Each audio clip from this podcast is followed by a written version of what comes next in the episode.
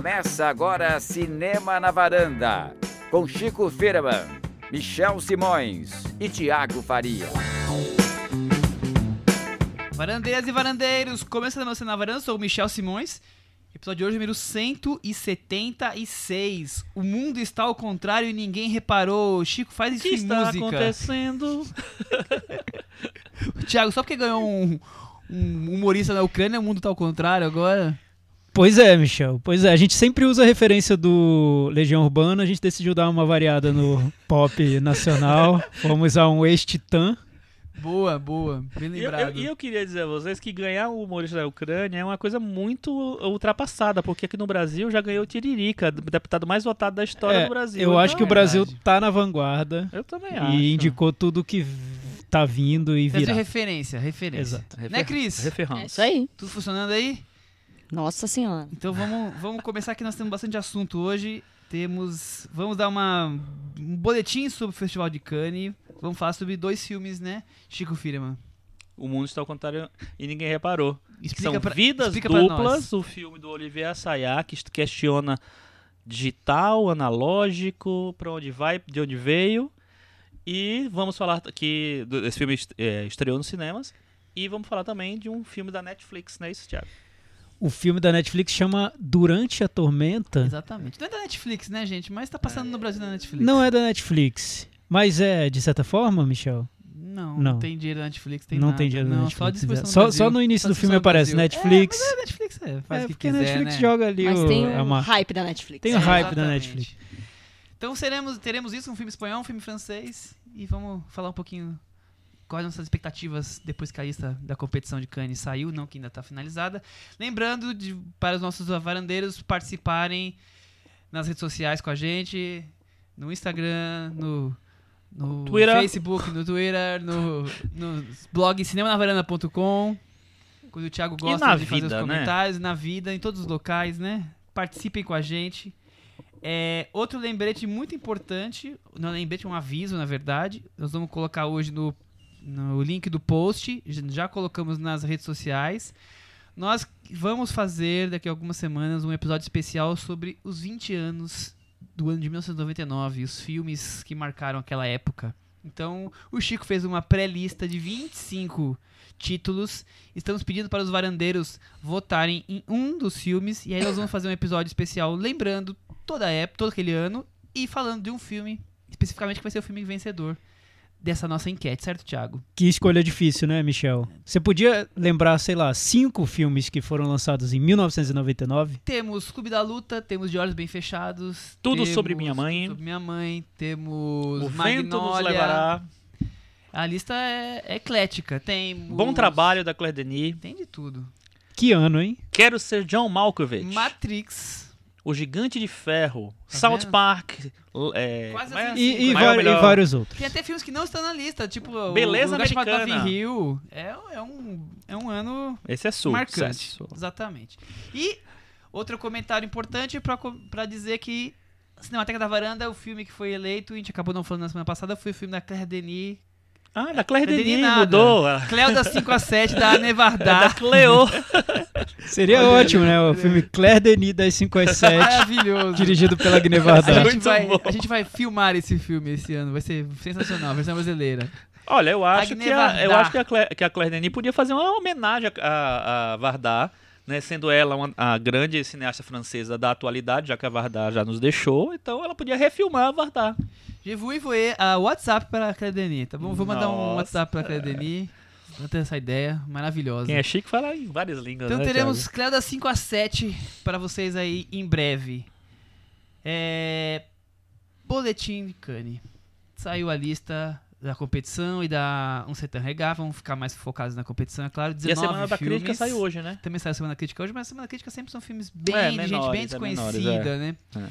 Foram divulgados 19 títulos, isso indica que devem ter talvez mais dois ou três aí a serem espe- esperados. Um deles, se ficar pronto, é certeza, já tá confirmado, é o Quentin Tarantino, mas só se Uhum. ficar pronto. E dizem que, que se não ficar pronto, eles vão colocar o filme da, da Greta. é, da Greta Gerwig No, no- no lugar, lista, que é né? o novo a versão do Adoráveis Mulheres. Exatamente. Do- dois filmes que ficaram de fora porque não estão prontos, que o, o presidente, da- o diretor lá de Cannes já informou que é o filme do James Gray, que não fica pronto. É Astra, né? Exatamente. E o filme do Hirokazu Koreeda não ficou pronto. Era um filme com a Catherine Deneuve e, La Verité. E mais uma outra atriz francesa, o ator francês conhecido. Então, era assim, tinha tudo a ver com, com, com Cannes, mas ficou de fora. E já avisaram que não vai ficar pronto. Da Não é lista... a Binoche, não? Oi? Não é a Binoche, não? Talvez, lembro mais, talvez, enfim. eu não lembro. Não, tudo bem. Da lista, alguns pontos curiosos. Quem quiser, a lista tá aí na internet pra todo mundo ver, então não vamos ler todos, mas alguns pontos curiosos. A gente fala tanto da, da posição das mulheres. Quatro filmes dirigidos por mulheres na competição, é ma- mais que o dobro dos últimos anos. Normalmente são um ou dois.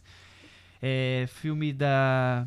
São quase todos primeira vez que estão na competição. Tem a Mati Diop, que é a primeira vez. O filme chamado Atlantique. Tem o filme da Celine Sciamma, que já passou. Ela teve filmes já o, o Tomboy, que participou em Berlim, o Girlhood, que concorreu em Cannes, mas não em competição, o filme austríaco da Jessica Hausner e o filme francês da Justine Triet. Então, quatro mulheres, eles estão aumentando a cota, digamos assim, Thiago Faria. Ainda assim é pouco, né? Perto de 19, né? Podia Sim, ser um pouco sim. mais. Mas já é muito bom. É, é a questão que a gente sempre comenta aqui no podcast da representatividade. Não é que o número de filmes dirigidos por mulheres tenha aumentado tanto assim, mas é Mas acho que a interessante. taxa aumentou. Enfim, Talvez não tanto assim. talvez não tanto assim. mas é interessante que os festivais estão meio que forçando essa, que essa barreira seja quebrada e isso é muito bom. Sem dúvida. É, tem que forçar, tem que colocar mais filmes dirigidos por mulheres. pra isso, né? Exato. É, outra coisa interessante que me chamou atenção, tem alguns retornos importantes, né? Temos aí um retorno de um diretor que fazia tempo que não filmava, é o Eli Suleiman. Ele não está filmando na Palestina dessa vez, está fazendo na França, mas é um filme aparentemente do típico dele. É, Diretor de intervenção divina, que o Thiago adora. Exatamente. A gente gosta também. É, tem o Marco Bellocchio, que eu fiz uma lista aqui, desde 2010, o filme, nenhum dele competiu em Cannes. O filme mais antigo, sim, mas ele participou em Mostras Paralelas, agora ele vai competir. É uma coprodução brasileira, então o Brasil tem Uhum. é principalmente é, italiano, mas tem uma participação brasileira lá. Chama, acho que é A Traição em português. E o Pedro Almodóvar, que vai estrear aqui no Brasil em junho com Dolor e, E e Glória. Glória. O filme já passou no festival, acho que de Maiorca, na Espanha, e foi super elogiado. Os espanhóis gostaram bastante. Filme com Antônio Bandeiras. Aparentemente ele voltando para algumas das raízes dele. Então é um filme com, que gera grande expectativa, Pedro Almodóvar, né? E Cannes, quer dizer que Cannes aceita filme que já passou em outro festival? Pois é. Porque antigamente tinha isso. O Ed Wood, eu lembro que ele concorreu ao Oscar em 2000, no começo Depois anos foi e pra lá. depois foi pra Cannes, na competição. Mas eu achei que tinha O acabado. Pedro isso. Almodóvar vira o filme gostar, deve ter dado uma, uma bela de uma exceção, né? Pode ser uma palma aí, hein? Porque ah, tudo sobre minha mãe era palma garantida, terminou perdendo pra Rosetta. Que eu acho maravilhoso. Eu acho maravilhoso Os dois, também. Os os dois, são dois. maravilhosos, mas. E o enfim. Almodóvar, falando em, em Rosetta, ele concorre com os irmãos da Ardenne de Os novo esse da ano. estão aí. Exatamente. Outra coisa que eu quis A chamar abertura é o Jim atenção, Jarmusch, um filme de zumbi. Temos zumbis na abertura. É um filme que, É. que, é, tem tudo a ver com Kanye, né? O Jarmusch já vira e mexe, é habituado lá, com grandes estrelas, né? Só os zumbis que é um, É. um pouco mais surpreendente. Eu, eu fiz, a- tive a curiosidade de verificar de 2010 pra cá quantos filmes cada diretor teve. Porque a gente fala que são sempre os mesmos, sempre os mesmos, sempre os mesmos. E sim, muitos nomes são sempre realmente os mesmos. Mas assim, são 10 anos, né? 2010 2019. E eu encontrei lá cinco filmes do Ken Loach, queridinho da Cris. Cinco Pá. filmes. É, é um ano sim, um 10 ano não, ele lança um filme, né? Ele lançou o filme tá lá, né? Não tem muito erro. Inclusive, ele tá com o filme novo dele lá. Uhum. Os Irmãos da Dani, quatro filmes. Nossa. Isso é incluindo este ano, tá? E depois uma quantidade enorme de diretores com três filmes, como o Farhadi, Koreeda, o Diazanke, o Jim Jarmusch, o Garrone, Naomi Kawase, o Ceylan Sorrentino, o Almodóvar, Xavier Dolan. Tem mais uns três ou quatro. Então, são três filmes. O resto só dois ou um. Então, assim, a gente fala muito de, repetição. Aqui também tem, as, tem a 15 anos, Reis 2, que não saiu ainda, mas assim, até que não são tantos, né? Eu achei que, Já foi eu achei que ia ser mais, mais eu acho. repetido. É que talvez esse período de 10 anos tem diretores que demoram mais pra lançar. Tem o Hank só dois, É, porque ele demorou mais pra outro- lançar. A gente tem o Terrence Malick esse ano também. Exatamente, volta do Terrence Malick. Terrence Malick com três horinhas de filme, Três né? horas é o maior filme, né? É o maior filme. É, tem o Deplechan também, que não anda fazendo coisas muito interessantes, né? O, o Desplechan, Deu ele uma- vive numa gangorra, né? É. E tem É, o Bong Joon-ho. Eu achei filme interessante dos dois, do, do Desplechan e do Bon Joon-ho. Eu- Eu só li a sinopse, eu achei, Aham. achei bem interessante. Eu tava lendo que o Bong. Joon-ho é, tava meio que não tava muito achando que o pessoal vai entender o filme. É um conto sobre duas É, famílias Parasite. diferentes que vão se encontrar, alguma, de se relacionar de alguma forma. Outra coisa interessante, não podemos esquecer de falar, tem Brasil na competição de Cannes, Thiago Faria. É verdade. Mas o Uma Kleber, surpresa, né? Kleber Mendonça Filho voltando com Bacurau Isso. Isso. na competição principal e na um Sertão Rigar tem o Karim Ainu com A o Céu Invisível. A A Vida Vida A Vida Invisível. Invisível. Desculpa. A Vida Invisível. Exatamente, os dois estão lá. O, o Kleber Mendonça Filho era de esperar, porque ele já tá se tornando um habitué, mas é super legal ele tá Não lá, só né? por isso, eu acho que também pelo barulho que fez a exibição em Cannes do E o né? sucesso do Há Aquarius, três né? anos. O Aquarius, Mas assim, foi um mundial, filme que né? causou muito, então eu acho que Kanye também quer aproveitar um pouco e ter um, é, um momento de política mesmo, se Sim, posicionar de sim. alguma maneira. Eu vi uma entrevista rápida com ele e ele dizendo que é um western. Um western é, nordestino. É um western sci-fi que eu entendi. É, alguma coisa assim, sobre uma cidade que de repente os moradores da cidade descobrem que a cidade não tá mais no mapa. O que, que vem por aí, né? Bacurau chama-se o filme. Bacurau com a Sônia Braga, que estará de novo na Coazette. Isso. E Fernanda Montenegro também pode estar, porque a Vida Invisível é com ela. Então teremos duas das grandes divas divas, brasileiras. brasileiras em Cannes. E último destaque que eu vou fazer é que o Ira Sachs tá com o filme lá da Huppert. Então acho que ali ele conseguiu garantir facilmente a entrada em Cannes, que passar o acho filme que com a a Isabelle Isabelle Huppert. Huppert que tinha que tá no, no La Verité também do Coreeda. E, e tem também o Cornélio Porumbuiu, né, com Sim, o romeno Tem uma lista grande. com um Achei grande também filme. uma lista curi- curiosa, são seis dos 19, um terço praticamente de diretores que nunca competiram. Eles estão aumentando isso, é, né? então são filmes, é, diretores que nem sempre são do primeiro filme, só tem um estreante, que é a mulher a Mati Diop, mas os outros todos já têm seus filmes, mas na competição esses são estreantes, como por exemplo o chinês que ganhou o Berlim recentemente com aquele carvão negro, o Diao Yan. Como é o nome dele, Michel? Diao Yan. Maravilhoso. É isso? Algumas expectativas? Algum comentário a mais? É isso, não, o Sertão Regar tem três diretores bem interessantes, né? Que é o Bruno Dumont, que, que é com Jeanne, que é a continuação do, da, da infância de Joana Dark, que ele lançou dois anos antes. É, tem o Albert Serrat, que muita gente odeia, muita gente adora, mas odeiam, eu acho. Sim, E tem o Christopher Noé com o filme novo dele. Exatamente. Tá bom de Festival de Cannes? Deu uma boa palhinha, Thiago? Tá ótimo. Expectativas? O último foi muito bom, né? É, o último foi, foi o, ótimo. Último eu, tá- eu admito que pela lista eu fiquei um pouquinho decepcionado. Por Porque tem diretores que eu gosto, mas eu não, não senti tudo isso ali. Eu tô, é, até porque eu gosto muito dos Dardenne, mas eles saíram de um filme que eu achei muito fraco. É, o, o Bong Joon-ho eu, eu aposto nele, sim. O Almodóvar ele saiu de um filme que eu gosto, mas eu não acho que seja um dos grandes filmes dele. E eu acho que já não tá numa fase tão boa. E não sei, o Terence Malick também não gosta dos filmes mais recentes tanto assim. Então, são diretores que apesar do nome... é, Mas Kanye é isso, né? Kanye é- Não é sei se eu nomes, né? apostaria É. fichas nesse momento neles. É. Então eu não tô tão empolgado assim por essa lista. É, mas eu lembro que eu acho que no ano passado eu também fiquei meio assim, ah, será? Tem uns, umas pessoas meio cansadas e no final foi uma competição muito forte o ano passado, né? Sim, é. Depois de várias vezes a gente malhando, Muitos vários anos, fracos, né? É, E não prepare sei. para ver Xavier Dolan Não, Ah, não, ainda temos isso. dirigindo É. e atuando, Então, tá? ainda temos esse- Xavier esse Dolan, favor aí pra enfim. você. É, e o Xavier Dolan dirigindo e atuando num filme que é, é, que é lançado em Cannes depois de um outro filme que ele mal foi lançado no mundo porque foi uma bagunça, bomba, um é. erro, ninguém sabe direito o que aconteceu. Ele de- conseguiu demitir a Jessica Chastain do filme, enfim, foi uma desgraça.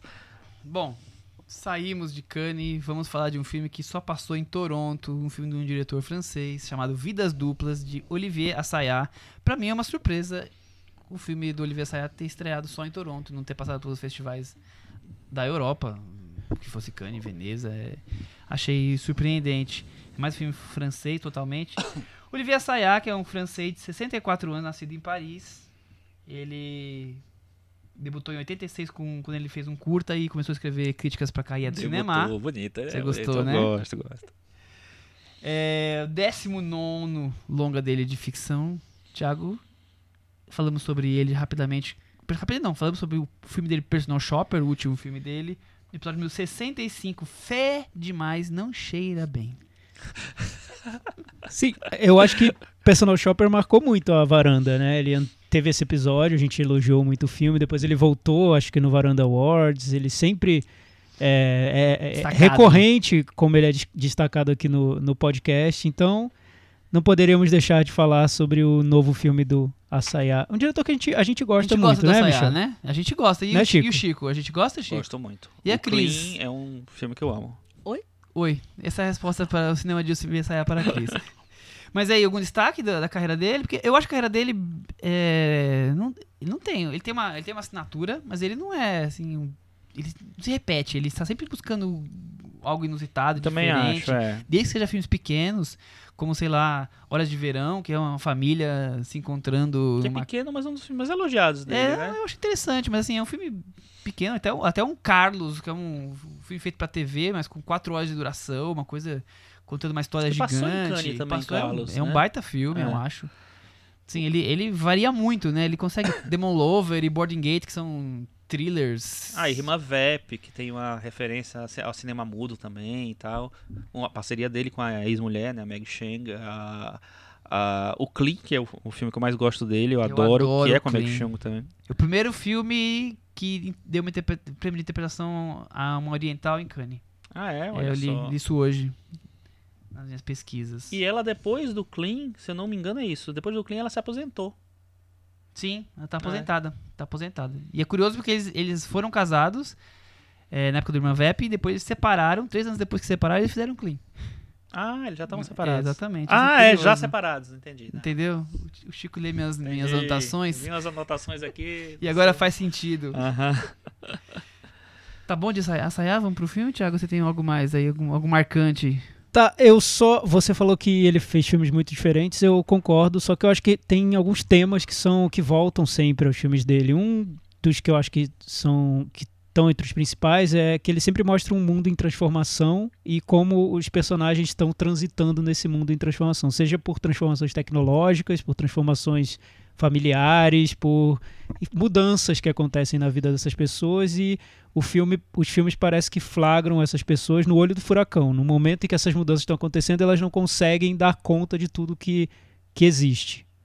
Eu acho que esse é um tema que eu vejo em vários filmes dele, seja no Boarding Gate, no Demon Lover, no Horas de Verão, então desde Personal do Shopper. Personal Shopper, no Depois de Maio, que é um filme mais é, histórico dele, falando sobre a, a, a É uma transformação 68. mais literal, né? É, assim. são transformações e como as pessoas lidam com isso. Ele, ele tem uma origem de crítico de cinema, então os filmes dele geralmente vêm carregados dessas. é, carregados de cinema mesmo, de história do cinema. Então você pode identificar vários pontos de contato dele com outros diretores, com correntes de cinema. São filmes que não estão só na superfície. Você pode destrinchar tudo e encontrar o, o passado do Asayá e as referências que ele tem. Muito bem, muito bem colocado. Acho que é muito bem resumido pelo cinema dele. É, sinopse para Vidas Duplas. A revolução digital que chacoalha o mercado editorial. Um editor, Guillaume Canet uma atriz de teatro e de série TV também, que ela tá fazendo lá, é uma Juliette Binoche, e um autor Vincent McCann. exemplar, né? Vivem em conflito com essa nova fase do mercado, assim como seus relacionamentos amorosos e outros problemas do dia a dia. Tiago Faria, eu li que o Asayá fez o- ele faz esse filme como uma homenagem pro Eric Romé. E também é um filme sobre mudanças. Ele, ele colocou isso na entrevista que eu li sobre ele. Você concorda com isso? É, mudanças sim, porque ele, ele pega o Coloca o que momento. você acabou de é, falar. acabou de falar. Ele é. pega o momento em que você tem personagens ligados ao mundo editorial, né, ao mundo dos livros, e o filme quer discutir como esses personagens vão se adaptar a mudanças tecnológicas que estão é, rompendo todas essas tradições ligadas ao, ao mundo em que eles vivem. É, é mais ou menos por aí. A homenagem ao Romé, eu acho que tem a ver com a maneira como o filme é construído. O filme é construído muito a partir de diálogos. É, é um filme morais, né? é, assim. como se fosse um filme escrito que ele fe... e ele contou isso. Eu vi uma entrevista que ele disse que escreveu o filme todo e depois, quando ele foi filmar, ele queria se xingar, xingar o roteirista, que era ele próprio, né? Porque era um filme difícil de filmar, era todo em, em formato de diálogo. Então ele teve que buscar soluções ali é, práticas, criativas, para não deixar o filme muito entediante, porque senão seria só várias pessoas conversando sobre os temas que o filme está E trazendo. eu acho que também se aproxima do Romé quando é, é um filme muito sobre relacionamentos também, né? Tem essa discussão é, do, do- da mudança do, Do livro versus do livro digital. versus digital, mas tem muito da vida pessoal ali daqueles quatro, cinco personagens principais, dos affairs que eles têm, essa troca, assim, essa, essa é, interação. interação é ótimo, né? Entre todos os personagens. Então acho que tem uma, tem uma coisa de, de filme de personagem, filme de diálogo, aí se aproxima do sim. E o que, que você acha dessa discussão que ele traz do- dos livros versus e-books? Não é uma discussão meio atrasada, não? Ele já não devia Então, ter feito eu isso acho, há uns eu cinco anos acho que é atrás? interessante, porque assim, esse filme, teoricamente, se a gente fosse acompanhar uma cronologia, esse filme devia ter sido feito antes do Personal Shopper. Ah, sim. Porque o Personal Shopper é um filme que já, tá, já traz a, a tecnologia para o centro da. não só da trama, como da estrutura do filme. Tem aquela sequência que a gente falou muito, né, aqui da perseguição pelo WhatsApp e O tal. SMS é maravilhoso. Então, é, pelo SMS. E aí, assim, ele já traz essa coisa da, tecno- da tecnologia ali. Então, assim, aí depois, agora ele vou refletir sobre isso, parece realmente um passo atrás, vamos dizer assim. Mas ao mesmo tempo, eu acho que é um filme que ele. Sei lá, esse é o momento que ele quis discutir isso. Então, não sei se é, é tão. tão. sei lá, impensável ele, ele fazer esse, esse filme agora. Mas ficou com um gostinho meio estranho mesmo. Ficou? O que você achou, Thiago? Você que é ligado. É, eu acho que é um filme bem francês nesse sentido, do vou fazer um filme que talvez ninguém queira ver, mas eu vou fazer mesmo, porque eu sou francês, aqui a gente inventou o cinema, então o problema é de vocês se vocês não gostarem. mesmo, é, É. isso. Eu, eu, eu, eu acho que o, o- uma característica do, do Asayá é que ele, ele realmente não parece que não gosta muito de se repetir, né? Ele faz um filme e parece que o seguinte ele quer contradizer o que ele fez ou seguir um caminho totalmente diferente. É, numa entrevista que eu vi, perguntam sobre o personal shopper, porque o personal shopper, o, o Chico resumiu bem, ele integra a tecnologia na narrativa. Então você vê uma cena de perseguição via SMS. e É isso. Não precisa mais dizer nada sobre o assunto. Tá, Tá- lá filmado. Criada a atmosfera. É, e nesse ele faz o contrário, ele quer um filme em que existe o discurso, né, o debate. Ele falou que esse filme a intenção é que fosse um grande debate, que incluísse o espectador. O espectador pode participar desse É debate. tipo um café filosófico. Exato, exato. Ele, ele até, ele até várias cenas do filme são pessoas conversando e comendo.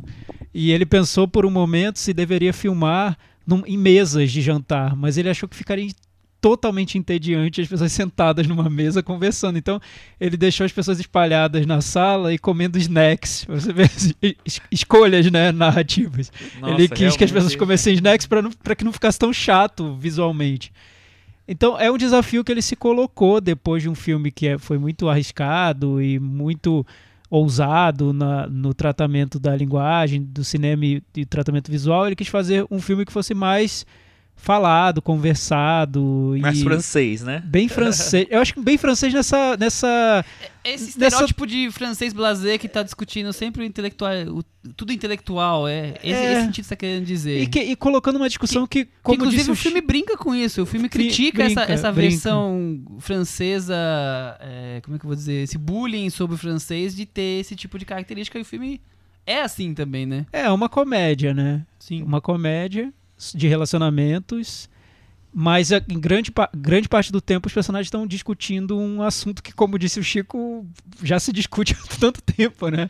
Acho que já até esgotou Já é essa realidade, discussão. o e-book, não Você tem que discutir. né? é aquela coisa. O filme é um debate que inclui o espectador até certo ponto, né? Até, até que ponto? Inclui, pra mim, não incluiu tanto, porque eu já tô cansado de ver aquela discussão, então não incluiu, eu fiquei fora.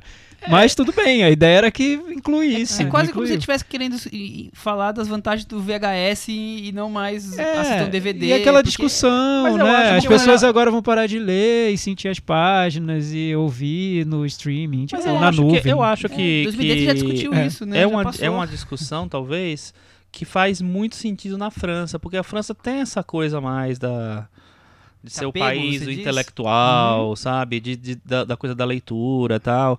Eu acho que pro, pro francês não sei se é o francês médio, mas enfim, mas pro francês de uma forma geral, talvez seja mais difícil essa transição. Não sei, não, sei. Eu tô tentando ju- justificar aqui, achar uma Você tá justificativa advogado de ele. defesa. É que, é. É. que dá pra ver que ele usou esse mote pra mostrar uma transformação que muda totalmente a vida daqueles personagens, né? Exatamente. Pra gente não, não faz tanto sentido assim, não é, não é tão dramático, não, não mudaria tanto assim a nossa vida. Não, co- concordo. É que aí, por exemplo, a partir do momento que ele não fica só nessa transformação, então ele também precisa pegar o personagem da Juliette Binoche, que é uma atriz de teatro, sei lá, aquela coisa puritana, e ela foi fazer uma, uma série bem popular na TV e tá ficando famosíssima, rica, e aí eles ficam só criticando ela por estar fazendo uma coisa. Quer dizer, quer dizer, ele não fica só na questão do, do livro. Ele quer meio problematizar tudo. Tudo que fica popular, eles querem dizer que, ó, mas não é bem isso. Tem que ser puro na questão do intelectual. Quer dizer, o filme fica muito é, desprezando o que é. po- O e-book não pode popularizar os livros mais baratos e as pessoas lerem mais. A, a atriz do teatro não pode fazer uma série de TV de sucesso, ficar famosa e depois voltar a fazer teatro. Quer dizer, fica tudo em torno desse- disso, de você tem que sempre seguir esse, esse mundo, não fazer nada diferente sempre manter a coisa pura. Eu, achei, eu fiquei muito incomodado com essa forçação que o Kurosawa coloca na discussão. Mas é que eu, eu acho que. Não sei se isso fica tão na superfície, mas acho que não. Mas acho que tem uma ironia também desse discurso ali. Porque. É, não posso dar spoiler, mas enfim. No final de tudo, quando existe uma brincadeira com a própria persona da Juliette Binoche, acho que fica meio que. que vocês lembram disso, né? Tem essa brincadeira Sim. lá da personagem e tal, enfim. É, eu acho que fica meio assim. Ah, tem uma, uma gozação em algum, em algum nível ali, entendeu? Com, a- com essa coisa, de- esse apego, talvez, da, da coisa mais antiga, da coisa mais clássica, mais tradicional. É, eu não sei, talvez essa ironia realmente pass- passa de uma maneira serem geral. captados, É, mas, mas eu acho que tem uma- um, um pouco ali. E eu acho as- é, que esse é um dos aspectos. É o principal, né, a discussão do filme, mas eu acho que o filme tem várias coisinhas menores ali. Tem um, é, a o- segunda metade se torna até outra discussão, né? Que são as, as relações as amorosas, relações. É, né? é, eu acho que assim, quando ele, ele, Monogamia ele chama como uma coisa de. fadada ao fracasso, quer Exa- dizer, é, uma- isso, dentro do filme. isso é a história do cinema francês, né? Enfim, vidas duplas, quando a gente chama de vidas duplas, eu acho que tem vários joguinhos ali, né? Vidas duplas de, dessa coisa da transformação para as vidas daquelas pessoas. Vidas duplas de todos terem um casinho, uma coisa escondida ali, então meio que terem dois lados mesmo da- em relação ao parceiro, a- ao companheiro. É, e vidas duplas também nessa coisa de- da discussão de ficção e, e realidade, quando o autor lá, que não consegue mais publicar porque o, o livro dele não está mais se encaixando, é, resolve pegar as experiências pessoais de todas as pessoas, mudar os nomes das pessoas e publicar isso. Então acho que tem vários níveis de vidas duplas ali. Claro que são, é, assuntos que ficam um pouco menores assim de- diante do, do tema principal, que é essa coisa da transição mesmo do mundo moderno pro mundo moderno, sei lá. Mas enfim. É, então, eu, eu acho que é um roteiro super intricado, até pra conseguir dar cabo de tudo que você tá falando, Chico. Um humor todo mordaz, mas que no final acaba não, não re- correspondendo. Eu achei um filme que fica meio cansativo, ele fica até repetitivo nos temas. Quer dizer, ele sai da discussão do digital de casa, vai pro, pro debate, vai do debate, vai pra editora. Aí vira a questão amorosa do, do- desse autor. Ele não consegue sair do mesmo mesmo tipo de personagem que ele já fez em outros filmes e que esse esse, esse, esse ator, é, o Vincent McCann Aham. é aqu- aquela coisa meio de meio bagunceira, meio problemática e ele e fica tudo ele girando em torno do que dele, a segunda parte, né? É, Eu ele na que verdade é a alma do decola. filme, né? É? o Se grande torna? personagem ali, é o personagem um pouco mais. Você falou que que é parecido com vários, mas, Canet. mas parece que é o personagem mais diferente ali Sim, daque- é. daquela Quem daquele conhecer contexto. ele agora vai achar um personagem super É. surpreendente. Quem já viu ele já fala, pô, é o mesmo personagem, já vi ele em outro filme. Mas você sabe que eu tava pensando isso? Eu vi, eu vi esses dias agora o masculino feminino do Godard, que é com o Jean-Pierre Léaud. E assim, o Jean-Pierre Léaud, ele fez o mesmo personagem em todos os filmes do Godard, todos os filmes do Truffaut e em todos os filmes que ele fez na vida. Nunca foi um bom ator. Cara, eu adoro ele. eu gosto, acho ele adoro maravilhoso. ele, mas ele Acho nunca foi tudo, um, assim. um ator de mudar Mas o que eu tava pensando é o seguinte, assim, eu acho que tem uma tradição uma certa tradição do cinema francês de ter esse personagem ma- maluquinho que eu acho que esse, fio, esse filme meio que traz pra esse personagem. Não tô comparando ele com o filme do Godard nem do Truffaut, mas eu acho que tem essa co- coisa do personagem que bagunça. Eu acho que ele é o personagem pra bagunçar tudo ali. E termina, eu acho uma bela, bela interpretação dele. Eu, acho, eu gosto muito da, da atriz que faz a mulher- faz a mulher dele também. Pra mim, eles são muito mais interessantes do que a, a Juliette Binoche do que o Guillaume Canet. É, tem um tipo de relação ali super especial entre os dois, acho bem bonito. Apesar de ele trair ela, né? É. mas, é- mas assim, enfim, eu acho que o filme, eu não sei se talvez ele, o, o Assayá não, não, não confie tanto nessa, nessa discussão que teoricamente é a principal, e ele realmente parte para para essas discussões, outros, outros níveis de discussões ali. E o filme, ele tem essa coisa quase bagunçada, vamos dizer assim.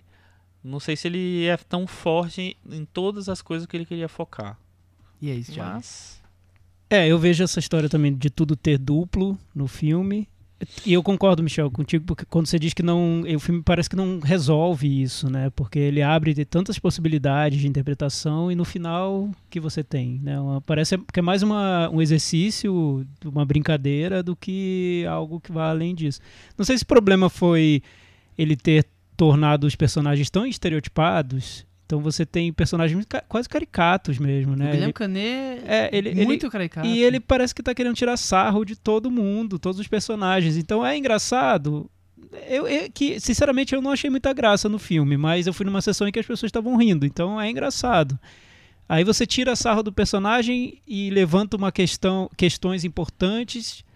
Daí você parte do princípio de que o espectador vai se colocar na, na posição dos personagens como se os personagens fossem amigos dele, interlocutores, e vai entrar na discussão, sendo que os personagens são super caricatos. Eu não sei. Pra mim não, não funcionou. E o pior que Você eu vejo no muito filme. caricato? Eu acho total. Eu acho, acho como Eu tirasse sarro. O personagem da, da Juliette Binoche, então, que precisa fazer uma série ridícula de TV. Uma série policial, um É. caso de papel, talvez, sei lá. É, enfim. Mas o, o que eu acho que é pior no filme pra mim é como ele usa a linguagem do cinema, que é uma coisa que pra mim ele usa tão bem várias vezes. Ele tem, é tão criativo, tem uma energia ali no que ele faz. é, ele nos surpreende tanto e nesse filme parece que ele joga isso para um terceiro plano, né? Não é nem ele nem tá ligando muito pra isso. Ele faz o filme de um jeito despojado, mas que pra mim é um despojado que não não, não, interessa não vai pra simplesmente. muito longe. Não, não vai. É, é como se ele fizesse, quisesse colocar todos os estereótipos do francês em quatro personagens ali, quatro, cinco personagens, e a coisa não, não se desenrola. Fica. Eu vejo o filme mais um emaranhado de cabos no final do que no começo, que se fosse talvez arrumar aqueles cabos e entender que esse caminho é pra cá, esse caminho é pra lá. Não que o filme precise explicar tudo, pelo contrário, nunca nenhum filme precisa explicar tudo, mas eu acho que ele só cria problematizações ou de assuntos que já estão pra mim, Velhos. ou de questões que já estamos discutindo isso a vida toda, questão de relacionamentos, Velhos. sem trazer, sem trazer nada de. de- Mas, mas é- o relacionamento é uma coisa que é, é passado, presente e futuro, né? Sim, não consigo sim. imaginar que isso vai deixar de, de, Não, não vai. de, é. de- de continuar sendo discutido. Mas ele não, não me traz um ponto de vista, uma novidade. É só estamos aceitando a, mono- a monogamia essa fada fracasso. Eu só ente- captei isso como, A como uma grande lição lição que filme. o filme tenta pro- provar. É, aí nesse sentido eu acho que o, o- faz 50 anos que o cinema francês está falando isso. Então, então, É porque, é porque se, se ele usa, se ele usasse toda essa estrutura e alguém pelo menos me dissesse, Thiago, você viu totalmente errado. O filme, na verdade, usa toda essa estrutura pra isso aqui. E, eu, e fosse algo que eu considero muito interessante, eu iria Ele tá reconsiderar. Falando, ele tá falando dele mesmo, É, ele mas- tá se pondo ali, ele é o- um e-book, como você fez com o Lars von Trier, né, da carreira. Exato. Mas, enfim, não, não consigo rolou, ver não nada rolou. disso. Chico, mais alguma coisa ou meta varanda? Meta varanda. E aí, Chico, filho? Eu não acho tão ruim como vocês. Mas só na confu- como eu não consegui defender o filme, então eu vou dar 5,5. vou dar 5,5. Acho que tá bom. Eu acho justíssimo essas coisas. Eu mudo a nota por causa disso. Eu não consegui falar o que eu achava, vai ter que diminuir mesmo. Isso comigo acontece várias vezes aqui. 4,5. É, o meu é 4,5 também. E pra mim ficou muita sensação de ter visto aquele Depois de Maio, Como é o Sim, nome? que, que eu, que eu também. É depois de Depois Michael. de Depois de Ma... Porque eu vi Que aquele filme e falei, não me- não me- por que mais que, o. Olivier Assayas fez isso? Um filme tão ruim, quadrado. gente. Sério? É. Quadrado é, eu acho mas quadrado é- pro filme falar sobre depois de. é porque eu de gosto mais tanto 68. dessa coisa do mais 68 Também, que mas eu achei enfim. ele quadrado demais. Lembrando de filmes como Clean. Nossa, eu É. adoro Clean. Então, a- Eu- talvez isso me decepcione nesses filmes que eu considero menores do Assayas, é que ele já fez filmes tão maiores e que pra mim são tão importantes que quando ele faz um filme menor, É, parece que ele Nosso pode, amigo- pode tão mais, né? é, exatamente. Nosso amigo varandeiro do Zodíaco, Ai- Ailton vai, Monteiro. vai bater na gente. Não, ele, é, ele, ele gostou muito. Ele falou que talvez seja uma pausa dele, um filme menor pra a próxima obra-prima. Tomara. Eu espero que sim. Muito bem. Encerramos com França, vamos pra Espanha agora. Vamos atravessar a fronteira. Vamos atravessar a fronteira, Cris. Bora.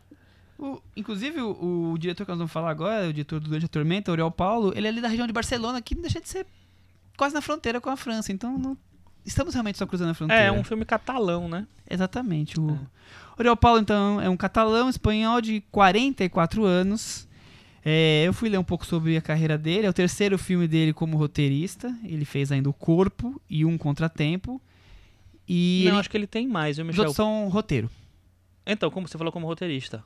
É, Desculpa, como diretor. esse é o terceiro filme dele como diretor. É, que eu, que eu- eu ia falar que eu vi um filme é, que ele escreveu chamado Os Olhos de Júlia. É o primeiro roteiro dele pro É, cinema, é que é esse. e ele tem mais um que chama Sequestro, se eu não me engano. Uhum. Ou talvez mais algum outro, mas a direção é o terceiro. Ele virou um dos expoentes do cinema comercial espanhol, atualmente, com, com sucesso de bilheteria. É, Focado nessas coisas de thriller, né? é, Essas coisas de thriller. eu vi o Contratempo, a gente vai poder falar um pouquinho agora, mas Aham. é... O a Tormenta é o modelão. Uhum. Não tem a, a questão ficção científica que esse tem, mas os outros filmes, mas a questão de plot twist. Tem. Não, o a Tormenta tem, os outros não tem. Ah, entendi, tá. Mas o plot twist, essa ideia toda é, é a mesma. Mas ele tem um flerte com o horror, com a fantasia de alguma maneira, Ele né? tem outras vertentes, né? Ele começou a gostar de cinema, Thiago, porque a avó dele era fã de Hitchcock e de Agatha, Christie. E levava ele nos cineclubes, logo criancinha, que morava na, pela casa dele, ele ia de criança ver os filmes com a avó e depois ler Agatha Christie. E aí ele talvez ache que incorporou alguma coisa dos dois. Talvez acho, indica algumas coisas. Exatamente. Hum. Não sei se é exatamente isso. É, eu Inclusive, eu você, tinha- varandeiro, que está ouvindo, que ouviu que o Oriol Paulo foi assistir o Hitchcock muito cedo tal, fale pra gente qual é o filme que você viu antes da época que você normalmente veria. Né, Que filme você viu quando era muito muito jovem, à frente do seu tempo. muito à frente do seu tempo? Boa. O Oriol Paulo, ele explodiu mesmo quando ele fez o filme Um Contratempo, que fez 3 milhões de euros de bilheteria na Espanha.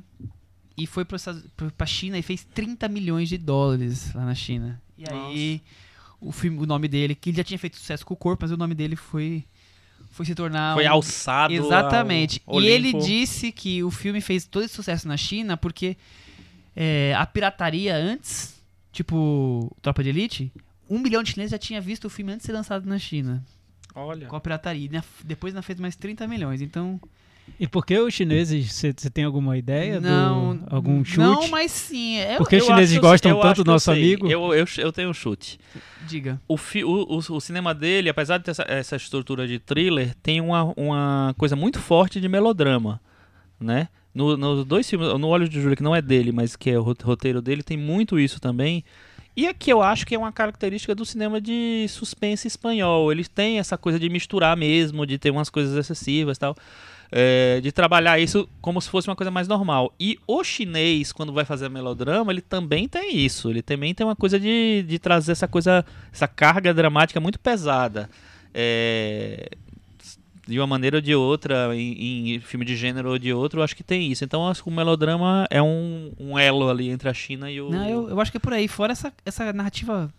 Eu chamei de narrativa chiclete, porque ela gruda Sim, você, também né? tem isso, é. Você pode gostar ou não gostar da história, mas se você começou a acompanhar os personagens, você fica grudado, tem que saber o que, que vai dar isso, essa história maluca que ele tá criando, né? Sim. O, um contratempo que eu, que eu vi, que foi esse que fez. Que tá na Netflix. tá na Netflix, e é o décima maior bilheteria na China de filmes não chineses. Ele é o rei da China, esse cara. mano. É um baita sucesso. É um filme sobre um, um empresário que está sendo culpado de um assassinato da amante, que ele acorda no, no quarto do hotel com as portas todas trancadas, ele tá desmaiado e a amante morreu no banheiro. E aí tem todo o desenrolar cheios de plot twist e, e reviravoltas surpreendentes. E uma trilha gritando nas suas, nos seus e ouvidos. drama, romance. Eu, eu, eu acho que o Durante a Tormenta e o Tempo é um pouco desse cinema comercial espanhol nato. Então, você pega um pouco do melodrama do Almodóvar, de Julieta, de Volver, e coloca com os thrillers que o, o, o filme, o cinema espanhol gosta muito de filme de gênero, terror e, e, e suspense, e junta tudo isso de maneira bem narrativa, bem chiclete pra te grudar mesmo e, e você não desgruda dali. É, vamos falar da sinopse e aí a gente começa a falar de Durante a Tormenta, que o Thiago tá alucinado para falar de Durante a Tormenta. Uma interferência entre dois tempos podem causar o efeito borboleta avassalador. Vera Adriana Ugarte. tem a chance de salvar a vida de um garoto que morreu há 25 anos e morava na casa onde ela mora agora. Mas isso muda a vida de muita gente, inclusive a dela. Tiago, Complexo aí, complexo. É, complexo. complexo é a sinopse. Vendo o filme fica mais. Né, Cris? Você assistiu durante a, tempo- a tempestade? Durante a tormenta. Durante a Tormenta. tormenta. Eu assisti durante a tormenta. E foi uma coisa assim, sempre tem uma umas sessões do Michel que eu vou pulando, né? Ele fica assistindo e eu vou só desviando, né? Que nem Matrix.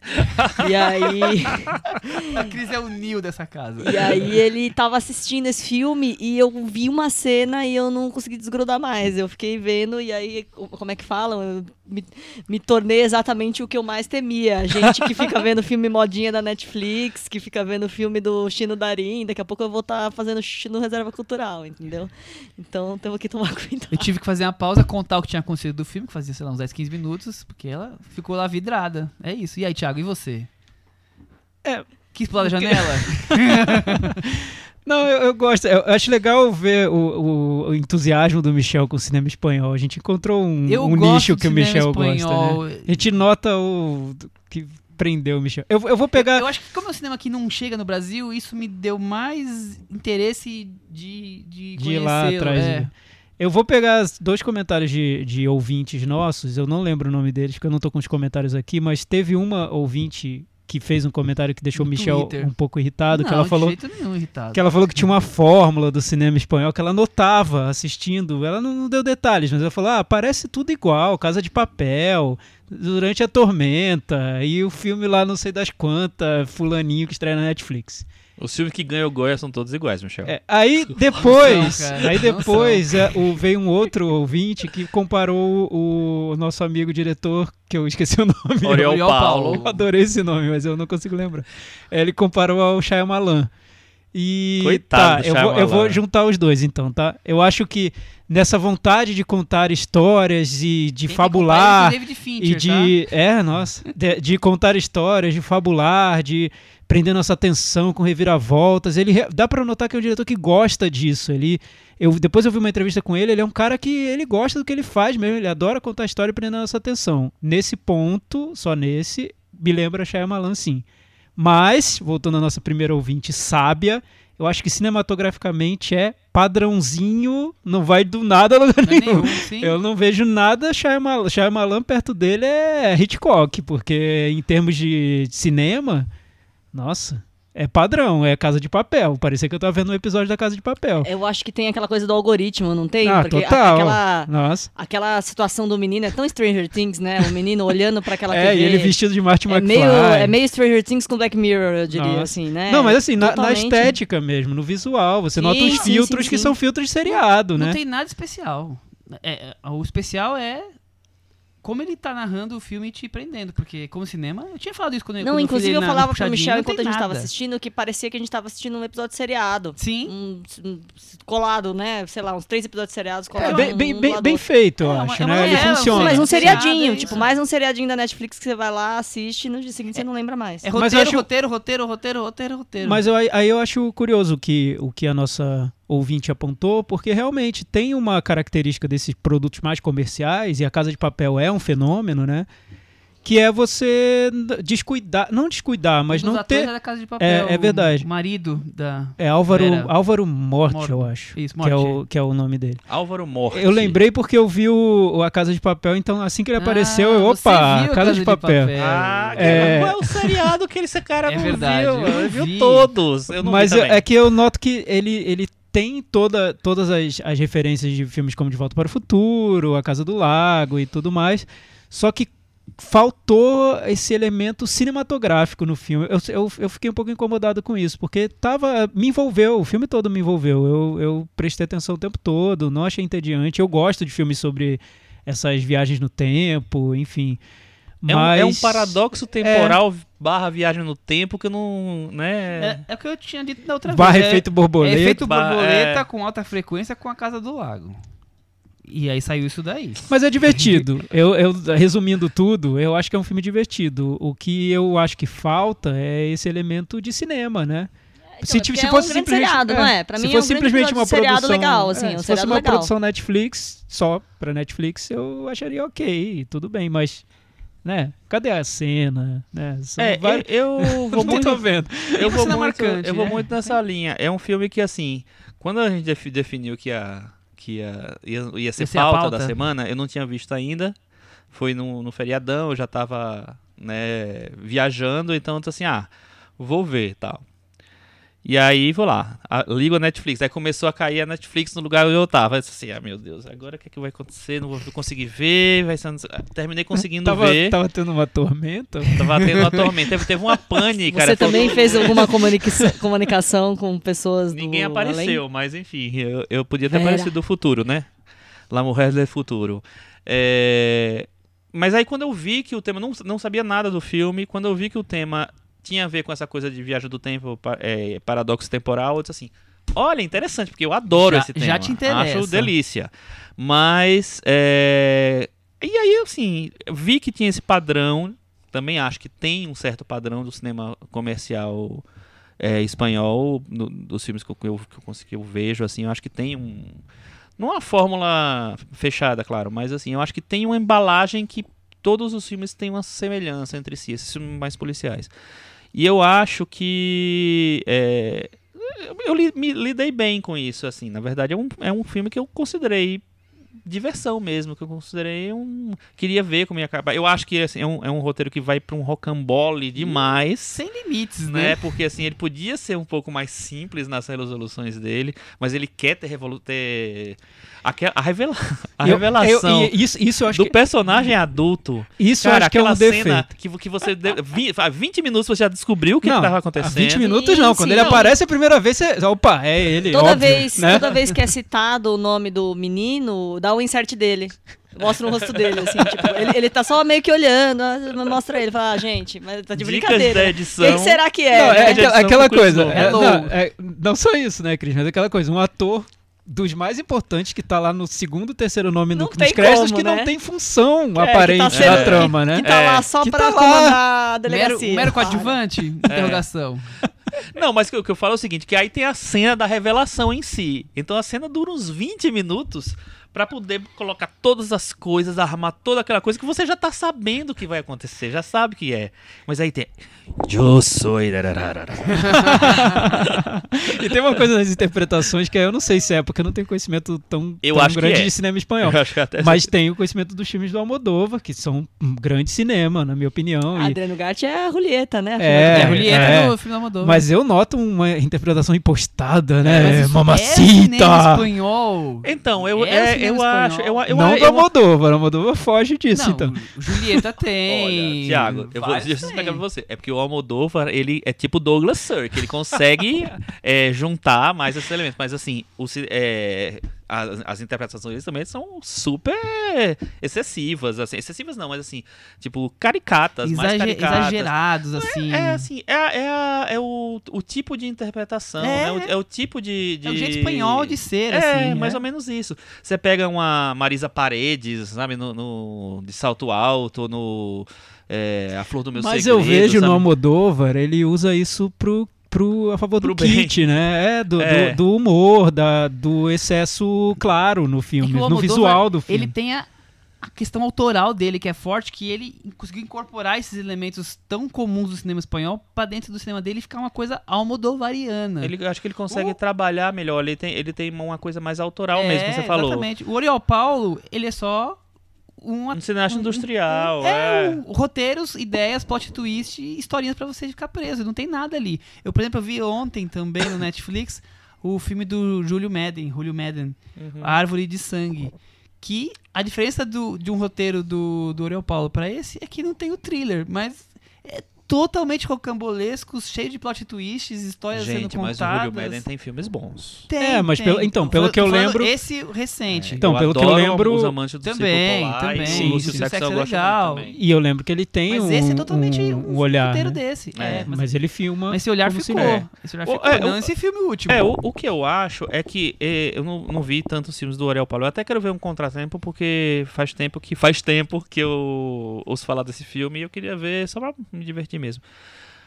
É um cinema comercial pra agradar, é divertido, é, ele quer deixar você fascinado ali. E eu fiquei fascinado. Tanto é que eu terminei de assistir, tava na hora de pegar o buzu. Eu terminei de ass- de assistir, eu nunca assisto filme no celular, porque faltava 40 minutos ainda e aí eu precisava ver 40 minutos no ônibus, no ver celular. O final desse filme. Precisava ver. E assisti e assim, fiquei meio ligado. Podia ter visto quando o resto quando chegasse. Não podia, porque eu cheguei muito tarde. Mas enfim. é... A curiosidade era maior, né? Não, mas, mas é, foi uma coisa que não me fez. Eu fiquei só decepcionado porque pelos rumos que o roteiro em si tomou. Porque o, o- o cinema, como a gente falou, é, é meio plastificado, é meio básico, tem muita coisa é, de quase de novela mexicana, vamos dizer assim. É que, é que, é que- Mas- que eles estão reinventando o visual da novela. O que eu percebo na, numa série como Casa de Papel é que Casa de Papel é uma- é uma novela, né? E quando você assiste a uma novela da Globo, por exemplo, você nota que a Globo reinventou o visual das novelas para ficar um pouco mais moderno, de moderno bem entre aspas, né? Mas um, um pouco mais estiloso, parecendo série de TV da HBO, enfim, eles mudaram os filtros que eles usam, é, enfim, mudaram o visual das novelas. E o que eu noto Mudaram um nessas pouco séries. o ritmo também. É, mudaram o ritmo. O que tá. eu noto nessas séries, tipo Casa de Papel, é que também existe, aconteceu isso.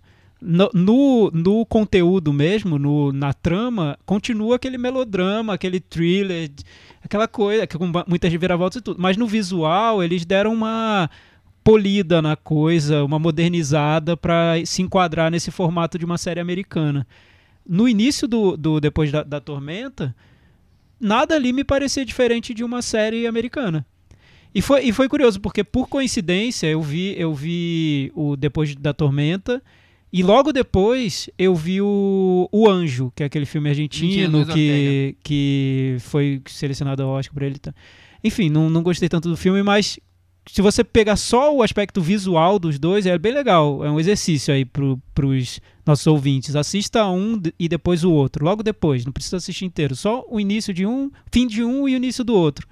Nossa, um é, um é TV e outro é cinema. É, é. Sim, É. é, isso. Concordo. Inclusive, Daí é você gostar ou é não. É, e assim, de ser cinema. daí é você gostar ou não e achar que é o cinema ruim, cinema sei lá o quê. Enfim, mas tem diferenças na linguagem que são muito claras. Um tá usando a linguagem cinematográfica de um jeito mais criativo e o outro é um padrão, né? Ele foi lá e colocou no, no- na forma. Não, do que se faz. Inclusive, na, é, o filme também tem o Chino Darin, né? Sim. E é, você pega as duas interpretações dele, assim, é, eu acho que, enfim, é ele é um ator recente, novo e tal, mas eu acho que ele já é esperto o suficiente pra entender que aquele filme do, esse filme do Ariel Paulo é um filme pra ele ser mais pomposo, pra ele ser mais dramático e tal, pra ele fazer voz assim, soturna.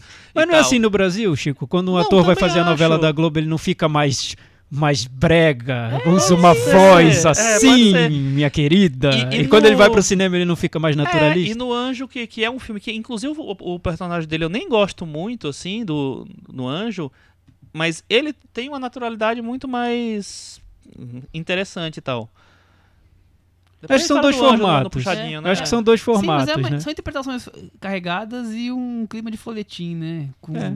com, É interessante É. ver pra que, pra que, com plot twist. to- pra que lado hora. cada país leva o seu cinema comercial, né? Que o Depois da Tormenta me parece ser. Durante, durante a tormenta. O Durante a Tormenta me parece ser um cinema bem comercial Super, espanhol. É. Sim, E é, no o- cinema comercial argentino a gente também nota algo pasteurizado, mas num outro aspecto. Acho que cada país leva para um lado. No nosso cinema muito comercial são as comédias da Globo as Filmes. comédias, é. Também. É é, interessante, é né? super- Porque o, o cinema comercial é, espanhol é, é muito. tem esse, muito o policial, né? Essa coisa policial no. no no cerne deles. E no Brasil é a, É a comédia. é a comédia, né? Não existe cinema policial brasileiro. Pouquíssimo, É, né? Quer dizer, existe, existe, mas não, assim, nessa quantidade não existe. Mas não é é, o- o, grande cinema É o que o. Michel fala sobre gênero, né? Eles, eles filmam gênero. gostam muito A de- gente não filma. Exatamente. tanto gênero, Mas só sabe uma coisa é, que, eu acho interessante no filme? É justamente ele pegar. ele Não sei se é, se é um movimento ou se é o, o contrário, mas assim, independentemente disso. Ele pegar o melodrama, que é, sei lá, a expressão dramática do, do, do latino, do espanhol, enfim. E inserir essa coisa da fantasia que ele gosta, que é o universo dele, que ele traz isso em, em alguns filmes. É, Os Olhos de Júlia tinha isso também. É, e ele trazer e, e- e espalhar, se espalhar o- a, a coisa dele ali dentro daquela, daquele formato do melodrama, que eu acho que faz sentido dele querer respeitar o cinema, que, sei lá, que é mais é, reconhecido no, no- no- reconhecido no sentido de povo mesmo, né, do, pe- pelo espectador no país dele.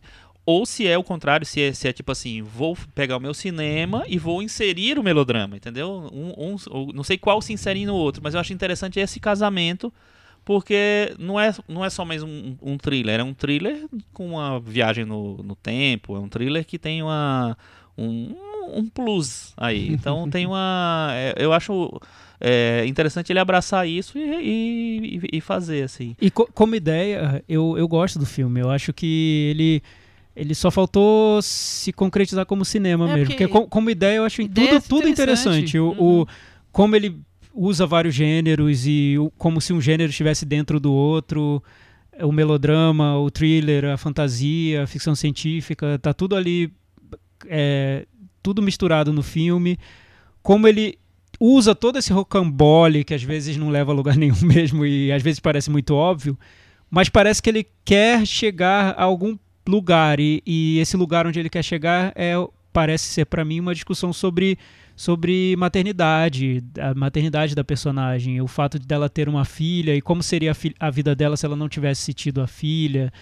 É, então ele leva toda essa discussão mais de fantasia para uma reflexão mais humana, mais palpável. Não, e isso, e- eu- isso eu acho ele- É e muito bom, curioso acho você falar interessante. isso, porque nas entrevistas ele diz que a ideia dele do filme foi quando ele é, estava na dúvida se teria um filho ou não, e ele acabou depois de um tempo decidindo que não ia ter filhos, e o que, o que mudaria na vida das pessoas em, em torno dele. Então ele fez exatamente esse filme É, partindo porque desse pressuposto e depois criou toda essa história. É, porque quando você, você filma realidades paralelas, uma realidade e a outra que poderia ter sido, né? Você na verdade está discutindo opções que você toma na sua vida. o, IC, O né? que aconteceria É. se eu tivesse tomado essa opção? E o filme uh, carrega essa ideia bem até o fim e, e ele encerra com de uma maneira agradável, fofa, né? Que faz a gente sair, terminar de ver o filme suspirando. Enfim, é, é um diretor, é um diretor com boas intenções. Romantic, Thiago. É um, di- é um Jogando pra diretor, é um diretor com boas intenções, Romântico. mas, sabe, que te- teve um ponto do filme e um ponto ali de muita reviravolta que eu olhei e falei. Imagina esse roteiro filmado pelo Shyamalan. Ah, Teria não. sido maravilhoso. maravilhoso. Mas, porque não, ele olha, teria acertado A várias partir pontas do ali. momento que você tá falando isso, você tá é, abalizando aquela. Não, aquela- então, é o que eu Tinha a que digo. cortar uns três plot twist ali pra ficar mais Não, tranquilo. não acho. Acho que, eu, acho que o Shyamalan ainda colocaria mais uns dois ali no final. É porque é, tem no Shyamalan esse desejo da narrativa, da, de fabulação, mas também tem cinema.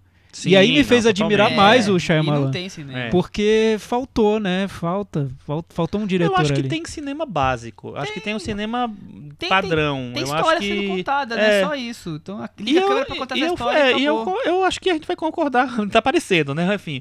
É, é um filme que ele, a única coisa que me irritou de verdade no filme foi que ele tem duas horas e pouco que não precisava ter. Podia ter uma hora e quarenta, tava ótimo. E, tem, e eu acho que a Netflix, ela. Não, mas não é da Netflix o filme, Não. né? Mas enfim. Mas tem muito filme hoje em dia, inclusive na Netflix tem muito. Todos os filmes da Netflix têm mais de duas horas, é impressionante. É, sei lá. as Por que pessoas- será isso, Sei, Chico? não- eu- Estreou- eu, acho que é estreou uma- não, tem co- compromisso comercial de, É, de- de- verdade. no cinema. Estreou um essa exibidor. semana do Billy August que tem três horas. Nossa. Coragem, assistir é, Billy August por pois é. três horas é bem Então. coragem. hein? Você vai ser corajoso bastante? Não, Eu também não não. vou. Tô frouxo, viu, isso aí. Mas aí, do- só é, uma coisa que eu que- queria complementar e ao mesmo tempo sair um pouco da conversa. Cê- por falar em Shyamalan, vocês viram que saiu a notícia é, é- é- agora é ontem, anteontem e tal, que ele chorou, ele falou que ele, que ele chorou ao ver as primeiras críticas negativas do vidro. Nossa. É, que ele falou, nossa, será que eles nunca vão dar uma chance pra eu fazer o coisa que eu acredito Mas e nem tal? teve tanta crítica negativa. Ele, ele não, Não, gosta de ver né? nenhuma Teve, crítica eles não negativa. gostaram. É, foram Gente. 30% no Sério? É, no- Ah, mas os os americanos não né? gostam. Nem Desde, desde, Desde sinais, sempre. eu acho. Não, acho que sexto sentido eles sentido, gostaram. sim. Sei, não, Depois- sei sentido eles gostaram, mas mais, é, né? corpo fechado, médio. A Vilas eu acho que mais ou menos também. Não sei. É, sempre apanhando. Não lembro. Cris, algo mais pra falar sobre Durante a Tormenta? Não, é isso aí. Mas tá Você tá quer ver o próximo filme dele, Cris? Olha, não sei, né? Quer- Se quer- ligarem, se ligarem a TV na sua frente, você vê. Isso, vamos fazer de um jeito confortável. Já, já, liga- já deixa ligada a TV, deixa rolando. É. Já vou conversar pra vocês que eu- não vi bem do começo, já vi, já peguei o bonde andando, então não foi esse sofrimento de 2 horas e 9, pra mim É, foi um você pouco menor. 15 minutos. Entendeu? Então, vamos, mas- vamos seguir assim. Mas eu, nesse ponto, eu, eu discordo um pouco do Chico. Ele me envolveu, mesmo sendo muito longo. Eu Não, fiquei também envolvido. envolveu, mas assim. Parecia uma série, três episódios, um combinho ali de três que eu tava episódios. vendo isso. Eu senti que eu tava vendo isso. Você faz um episódio que se passa mais na- no dia do menino, aí você faz um episódio que se passa mais no dia dela, aí você faz uns dois aí do, do cambalacho. Aí, Tipo, maratona Maravilha. pra acabar a temporada pra saber o que Isso, aconteceu, quem isso, matou no final, quem não matou. é, exatamente, É, mais ou é menos legal, isso. é O, legal. o outro é a mesma, é a mesma ideia, só que o, o contratempo. Ele vai criando versões do que pode ter acontecido no crime que você fala, pelo amor, acaba logo isso daí. Mas é a mesma ideia, ele te prende, você quer saber o que vai acontecer no final. Mas eu acho que ele é menos criativo. Mas assim, o raciocínio é muito É só ele parecido. entrar numa escolinha de cinema. É, e a gente- Eu acho que o próximo ele filme vai ser estudou- bom. Ele estudou cinema em Los Angeles. Que Ele- bom. Ele, precisava re- fazer reforço. Não, é só, Ah. só prestar mais atenção a isso, né? Roteiro é bom, mas não é 100%. Eu tô achando que é na, foi na Flórida que ele fez, hein? Talvez. Cris Lume, qual o seu metavaranda? Cinco. Chico Firman. Seis. Thiago Faria. Eu vou dar 5,5. Eu vou dar 5,5. Hoje estamos empatando as notas, Thiago. Nossa, eu fui que dei menos. É, olha é, só. que e isso, o eu Michel, que é um fã do isso? Oriol, do Eu- Ariel. Eu. Olha isso. Aumenta minha nota aí, então. Cinco e meio. Então vamos fazer assim. Eu dou cinco e meio também. É, eu, Aí vamos fazer facilitar. todo é, mundo posso, aqui. eu- que maravilha. Eu gostei do filme, eu não posso ser a menor nota. Vamos o que dar tá uma- acontecendo? Vamos dar um past... vamos, pastelar tudo assim, que nem Então, o cinema do isso Ariel Paulo. significa que nos padrões convencionais. Notas, É, e nos padrões convencionais, Eu voltei no 9,5. tempo, falei com a mulher da TV, falei, volta, volta minha nota. É isso que É eu ia isso, falar. é Teve isso. uma viagem no tempo, eu também voltei. Ah, beleza. Com isso ficou com 55 do metavaranda Ah! e ele Sério? está pendurado. Sério que era 55? Eu pensei que fosse uma grande surpresa. Ficou pendurado, está aqui convidado Pra quê? pra qualquer coisa. Pra nada. Thiago Faria, Oi. momento puxadinho da varanda. Você tem alguma coisa pra gente debater ainda mais nesse programa de hoje? Olha, tenho. Vi vários filmes, mas eu quero recomendar um- uma espécie de documentário musical que eu vi na Netflix chamado Homecoming. Um filme escrito, dirigido, produzido e cantado pela Beyoncé. É, edita- editado. Ela, ela, editado. ela fez, ela colocou nos créditos tudo isso, viu? Porque ela pode. E Então ela cantado, colocou, e ela cantado, botou? interpretado, e composto e tudo. Ela fez tudo. Ela foi eletricista. Dançado. tudo. Enfim, é, O é- que, que é esse. que é? Homecoming. É. É, no ano passado, a Beyoncé fez dois shows no Coachella Festival que ela passou um bom tempo planejando, ensaiando, porque ela deveria ter feito esses shows um ano antes, só que ela engravidou e não pôde fazer as apresentações. Então, ela levou esse projeto como se ela estivesse criando um novo álbum Tá. a partir da- do, do- das músicas que ela já tinha na, na carreira dela. Então, quando o show foi apresentado pela primeira vez, provocou um impacto enorme, porque estava ali um espetáculo que o, o Coachella nunca tinha visto de, naquelas dimensões de superprodução mesmo, e também de criação, porque ela adaptou as músicas de, que ela havia gravado, o repertório, a um novo formato, tanto musical quanto visual tendo como guia as fanfarras que ela sempre gostava de assistir quando era mais nova nos colégios, principalmente colégios negros, né, é uma tradição nos Estados Unidos. E aí ela repassou não só a carreira dela, como contou uma história da cultura negra americana resumida em um show, em um grande espetáculo é, para os fãs, imediatamente foi tratado como um show histórico. E realmente é impressionante. Desse, desse no fim de semana, né? É, um ano depois chegou o documentário que mostra esse show intercalado ao, às cenas do processo de criação do, do espetáculo. Eu acho o show incrível. Então, para mim, é, é, é, é, engraçado quando isso acontece, porque a Beyoncé lançou vários discos muito bons e muito surpreendentes, só que para mim, o que ela conseguiu nesse show foi o auge da carreira dela, porque ela encontrou um, um estilo mesmo, um formato musical para traduzir tudo que ela faz. Então é o auge, o auge que ela conseguiu no palco. São 200 pessoas no palco, é, é um trabalho Grandioso, impressionante. Né? Então é um filme longo, tem mais de duas horas, tem duas horas e vinte. Tô falando. como manda a Netflix.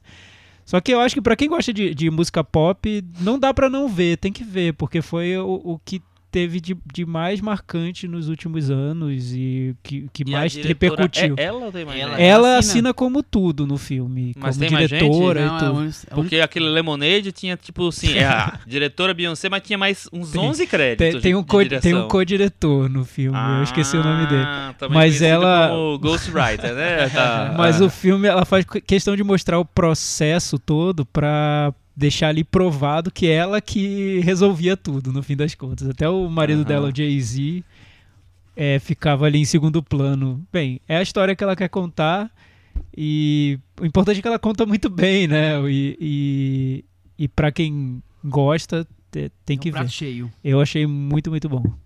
Cris, Chico, algum assunto para puxadinho? Bem, tá, estreou o filme novo do Gia Zanke, que é um diretor que para mim já foi melhor mas eu acho que ele é sempre um diretor muito interessante, né, pra gente. Amor até assistir. as cinzas. Exatamente. E passou aonde, Michel? Cannes? Em Cannes ganhou melhor atriz, não foi a. Não, não sei, não. Acho, acho que não ganhou, não, não. Acho que não ganhou nada. Não ganhou nada, não, é verdade. Foi o Aika, foi o Aika, eu acho. Foi, foi o Aika é, que ganhou atriz. Isso. O Aika também não gostei tanto. É, é um filme dessa fase que realmente, assim, não me pega tanto dele. Eu gosto muito dos filmes dele até do 2000, os anos 2010, um pouco antes, tal. A, a, a, década passada eu gosto muito do Em Busca da Vida, do Mundo. Mas é um filme que eu sempre acho que é que vale a pena prestigiar. Então, o Jazan que está em circuito vale a pena assistir. E o Anjo, eu acho que é um filme que achei mais interessante do que eu imaginava que seria né, que o, o Thiago já falou dele, é do Luiz Ortega. É um filme de estreia, se não me engano, não lembro direito. Sim, filme de estreia, é, passou no CTRH. Tem produção do Almodóvar, a, a, algumas... É, alguns órgãos da imprensa tentaram vender como se fosse um filme do Almodóvar, mas não é. Mas. Eu amei a trilha sonora desse filme. É muito legal. As músicas mesmo. argentinas dos anos 60. É. Tem meio Jovem Guarda. 70, não?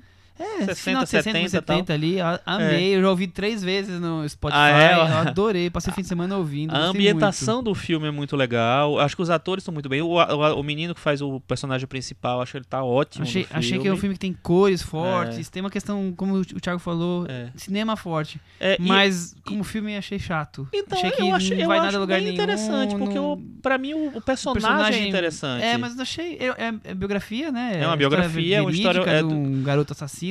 Não, o garoto ladrão. Ladrão, assassino, é as duas coisas, né? Também, mas mais ladrão, né? Quer fazer um Bonnie Clyde, a, a Argentina ali, achei que... A parte de cinema achei legal, mas... Uh, a história. Eu gostei, gente. Vão assistir. É, é o, que, legal. o que o que eu. A impressão que eu tive com o Anjo é que é um filme que se deslumbra demais com o personagem, né? E até chegar num ponto em que você se pergunta: sério que você tá se deslumbrando por esse personagem mesmo? Mas tipo, é reflita. o pô, é Que é um psicopata, então reflita. Você tá, se, você tá se deslumbrando realmente.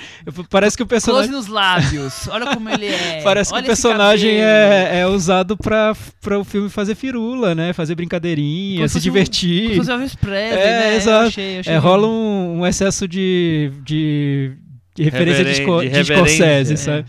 É, é. Então, eu acho. Eu, eu vejo coisas divertidas no, no, no- no filme, mas parece que ele deixa no final uma sensação de. Cara, cadê o, o- a moral ou a discussão, Discussão. sobre. ou a reflexão moral nesse filme? Onde tá? E por que você quis fazer, filmar esse personagem? Ah, mas não precisa. Não precisa, Não precisa, né? Acho que não. E, e voltando pro Gia, eu eu acho bom o filme dele, ainda acho que ele já teve momentos melhores. Desde o filme anterior, As Montanhas Se Separam, acho que ele não tem sido tão criativo quanto ele já foi. É, esse filme, acho que ele tenta voltar a temas como... Essa coisa da- das pessoas em movimento na China, ele sempre usa, né? Mas ele volta de novo pra cidade que foi inundada pela, pela hidrelétrica. Quer dizer, ele tá sempre ali voltando a temas que ele já exerceu de maneira É a mesma tão- cidade do. É a mesma... A, a- da Vida? Sim, exatamente a mesma. Olha. Aquela onde vai ser inundado. Sim. Mas acho, acho curioso a ideia da, da passagem do tempo e como as pessoas, os personagens foram se transformando ao longo do tempo. Uhum. Mas eu acho que os dois filmes, o As Montanhas se separam e esse, ele tá mais flertando com um melodrama, uma coisa mais novelesca do que nos outros que ele tinha uma coisa muito criativa da narrativa, algo muito inusitado, É, muito poético. mim, Eu acho que ele tá o- mais meloso. O Ah. outro filme vai falar, eu gosto muito. Você gosta, né? Eu não sou fã. Que não- mas não acho que seja. Que, eu acho que é um filme diferente desses dois. Talvez. É, qual que é. é um que- toque de e pecado. o toque de pecado. Eu acho eu bem acho, diferente. eu acho um filme que ele vai por um caminho que ele totalmente diferente do que ele estava fazendo até então.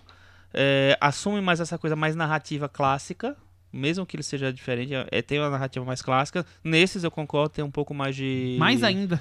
É, mais ainda, e mais, mais melodrama e tal. Mas, é, enfim, acho que vale a pena ver porque hoje em dia eu acho que ele tem grandes coisas no cinema dele sempre.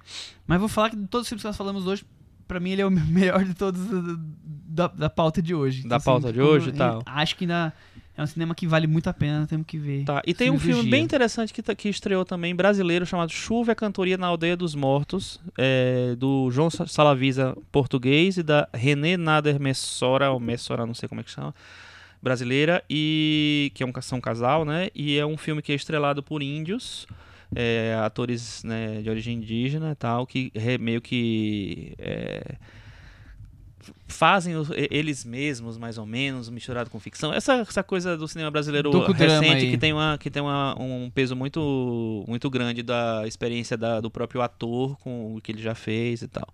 É, é um filme bem interessante, me surpreendeu. Achei um, um filme bom, assim, dentro dessa, dessa onda que já me cansou um pouco dessa coisa da mistura de Mas é legal, esse eu gosto coisa. Você assistiu também, né? Vi, eu gosto. E é isso, aí, é, vale a pena se dar uma força também pro Passou filme. em Cannes também esse filme. Passou em Cannes, passou É, no Regal, eu acho, né? O Salavisa é o único diretor português, talvez o único diretor do mundo, que ganhou dois prêmios de melhor, melhor curta em dois grandes festivais. Em Cannes e acho que outro foi em Berlim. Foi o Rafa, é um deles, né? Eu não vou lembrar agora eu os não lembro títulos. o nome, é. É, vamos pro aquele momento agora? Cantinho do ouvinte. Com o Thiago Faria. Cantinho do ouvinte, vocês sabem como funciona, é só deixar comentários no nosso blog cinemanavaranda.com. Essa semana tivemos vários comentários. Eu é que não tive tempo de respondê-los, então eu vou trazer alguns aqui para a gente comentar. É, a semana foi muito corrida, não consegui entrar lá no blog para deixar Eu- comentários. Semana de Desculpa, mudanças. gente. Semana de mudanças, como, Muitas é o, mudanças, como, muitas como foi o episódio inteiro hoje. Exatamente. É, o Igor Delfino, ele falou o seguinte: muito bom esse episódio. Estou acompanhando vocês há pouco tempo e fico feliz em falar que vocês ajudaram a resgatar o meu amor pela sétima arte. Oi, Igor, bem-vindo. Olha, que legal, hein? Estou ouvindo muitos episódios antigos e é simplesmente maravilhoso ficar ouvindo vocês falarem sobre cinema. Fiquei super curioso para ver o filme Em Trânsito, pois, além da história me chamar a atenção, como não ver um filme que teve nota 10 do grande Chico? Eu dou toda a razão pra ele. É, eu acho que eu já iria correndo à videolocadora. Eu não me daria tanto, esse VHS. tanto crédito, não. Mas, enfim. Quem comentou. Mas esse filme vale. Quem comparou o nosso Oriol Paulo, que Ao nome, hein, Shyamalan? amigo? Ao Shyamalan foi o Arley Silva. Ele falou que tanto esse filme da Tormenta como Contratempo e O Corpo são suspensos que deixam preso ao filme do come começo ao fim. Não só aquela obra-prima, mas um bom passatempo cheio de plot twists. É isso. Ele resumiu, Resumiu, né, perfeitamente. Perfeito. E o comentário que eu achei o mais legal dessa semana. Opa! Que Temos o foi- mais legal. Temos o candidato ao prêmio, O Rick Miura? prêmio Henrique Miura no Varanda Eu Awards. criei, vou- eu criei agora um, Um um, uma vinhetinha mais legal. Vai ser essa? É, é do Lucas Fratini. Ele escreveu o seguinte: Foi ótimo esse Muito bom, né? comentário, Eu li. é, disse que tá para comentar há um bom tempo, mas depois de três anos perdi a vergonha. Escuto o podcast desde o primeiríssimo, gravado Aê! e regravado. É bom que ele. Ah, eu li É- é também. bom- é esse, bom relembrar esse, esse isso. gosta, né, É. do podcast, porque ele sabe ele- As que foi regravado. Que nós Porque a gente perdemos grava- o episódio tá, inteiro Enfim, e não vamos repetir, novo, porque é vai ter isso. gente E reclamando ele que guarda. É, escuto o podcast desde o primeiríssimo, gravado e regravado bem baixinho, com todos tímidos. Descobriu o adolescente, porque ele disse que quando, quando ele era adolescente. Descobriu por acidente, porque ele disse que quando adolescente ele acompanhava o meu blog, Super 8. Olha. na época que eu seguidor. gravava playlist. a gente também acompanhava, né, Michel? Também. O Tá Thiago bom. tá aqui por causa disso. Olha, Aham. que, que honra, né? Aí ele ouvia lá as playlists que eu gravava, que eu deixava. É engraçado que não tinha ainda Spotify, essas streaming na Você época. já tinha criado Eu pegava música isso. por música, juntava tudo num arquivo, esses que a gente usa pra gravar podcast, Nossa, fazia é um arquivo mesmo, completo olha só. e jogava A lá no, mixtape. na mixtape, É. no meu blog. Não Olha tinha e-book coisa. nessa Não tinha e-book, não tinha nada. internet, quase não tinha nada. Se o Assayá acompanhasse seu blog, ia ter um filme sobre isso. Ele se É. ia se assanhar. Aí ele falou o seguinte: em 2015 para 2016 fui fazer um intercâmbio na França e na solidão de uma cidade pequena do sul, em que, pasmem, eu era o único brasileiro, por recomendação de um amigo, comecei a ouvir podcasts. Nessa de ocupar o silêncio da casa, tive curiosidade em saber por onde andava o Super 8. Será que ele ainda montava playlists? E aí descobri o Cinema na Varanda, que tinha acabado de lançar o primeiro episódio. Naquela época, o podcast me ajudou muito a me sentir menos sozinho naquela cidade estrangeira, me levando diretamente para as rodas de conversa com os amigos após as sessões. E passei a entender aqueles velhinhos que perdem o companheiro ou a companheira e deixam a televisão ligada na sala para dar a impressão de ter alguém em casa. Oh, Oh, gostamos Chico. do Lucas. Você gostou, né? Arrasou, Lembrou arrasou. um- Você nem Coração que o você Lucas. estava toda semana no interior da França, hein? Lembrou um, um filme, Cris um filme do Miyazaki, né, Chico? Lembrou, lembrou. Do Parece. Miyazaki? É aquela coisa do velhinho que liga rádio na Mas cozinha, desse- viúvo. tá, tudo bem, beleza. Também Eu tô, tô bolando Eu um, concordo. roteiro o próximo, possível. o próximo. Ele vai lançar um, né?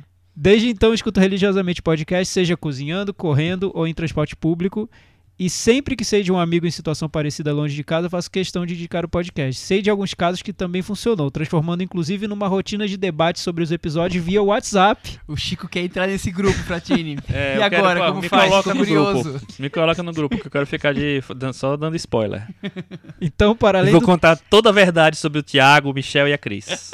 Então, para além do trabalho cultural, que outro podcast troca de chave do Shazam para o Jafar Panahi? Isso, É, isso... isso, eu vou te falar que é o único do Brasil, é o único cinema na varanda. É, Num clique. concordo. Existe um lado empático muito bonito e humano em fazer questão de se reunir toda semana para que possamos conversar sobre cinema com vocês, mesmo com os seus trabalhos. Olha, e tem trabalho, viu? Gripes, também tem muita gripe. Eu e que diga, né? Eu que diga. Talvez até sem saber ou querer fazem um bem físico e mental para muita gente. Bom, é isso. Esse comentário tá enorme. Parabéns, meninos, e obrigado por não terem desistido depois dos acidentes iniciais de percurso. Depois ele fala um pouco aqui sobre o filme Em Trânsito e sobre Suspiria. Recomendo que vocês leiam lá no nosso blog cinemanavaranda.com comentário do Lucas, que é por causa desses comentários que a gente se anima Você pra anima a vir gravar, toda né, semana aqui, Lucas? exatamente. Exato. Muito Exatamente. obrigado, viu? Foi, E foi já- ótimo. Que bom que você perdeu a vergonha depois de três anos e. E o Lucas é meu Comentou. ouvinte favorito a Da partir semana. de agora. Não, a partir de agora. Eu sempre assim, a partir de agora. Até o próximo, né? Até E eu acho o Mas lugar- esse do Lucas vai demorar, hein, pra Vai, passar. esse- esse O lugar legal. perfeito pro Cinema na Varanda viralizar é em pequenas cidades francesas com um único brasileiro. Isso aí é sucesso garantido, né? Petiville. Só vou registrar também que nós recebemos o e-mail do Alexandre Rodrigues de Assunção, que ele comentou, fez um comentário bem grande sobre o Suspiria, e no final ele comenta: Que tal o cinema encontrar novas histórias e deixar as que já foram bem contadas de lado? Não é todo mundo que sabe recontar histórias e o passado nem sempre se repete. Eu só queria entender uma coisa, o Alexandre Rodrigues de Assunção ou o Alexandre Rodrigues de Assunção? De Assunção. É o nome de dele. espaço Assunção, exatamente. Ah, tá. É É o nome nome dele, dele. nome dele. Assunção, Tá dizendo que o Paraguai. cinema tem que parar de, de contar histórias velhas É, e contar claro. histórias A moda dos remakes continua. Ele abre assim o, o- o e-mail. E a gente falou sobre isso, sobre Falamos. o- a, a razão de fazer remake, se concordamos, se não concordamos. É isso aí. Até semana que vem. Tchau. Tchau. Tchau. Lute.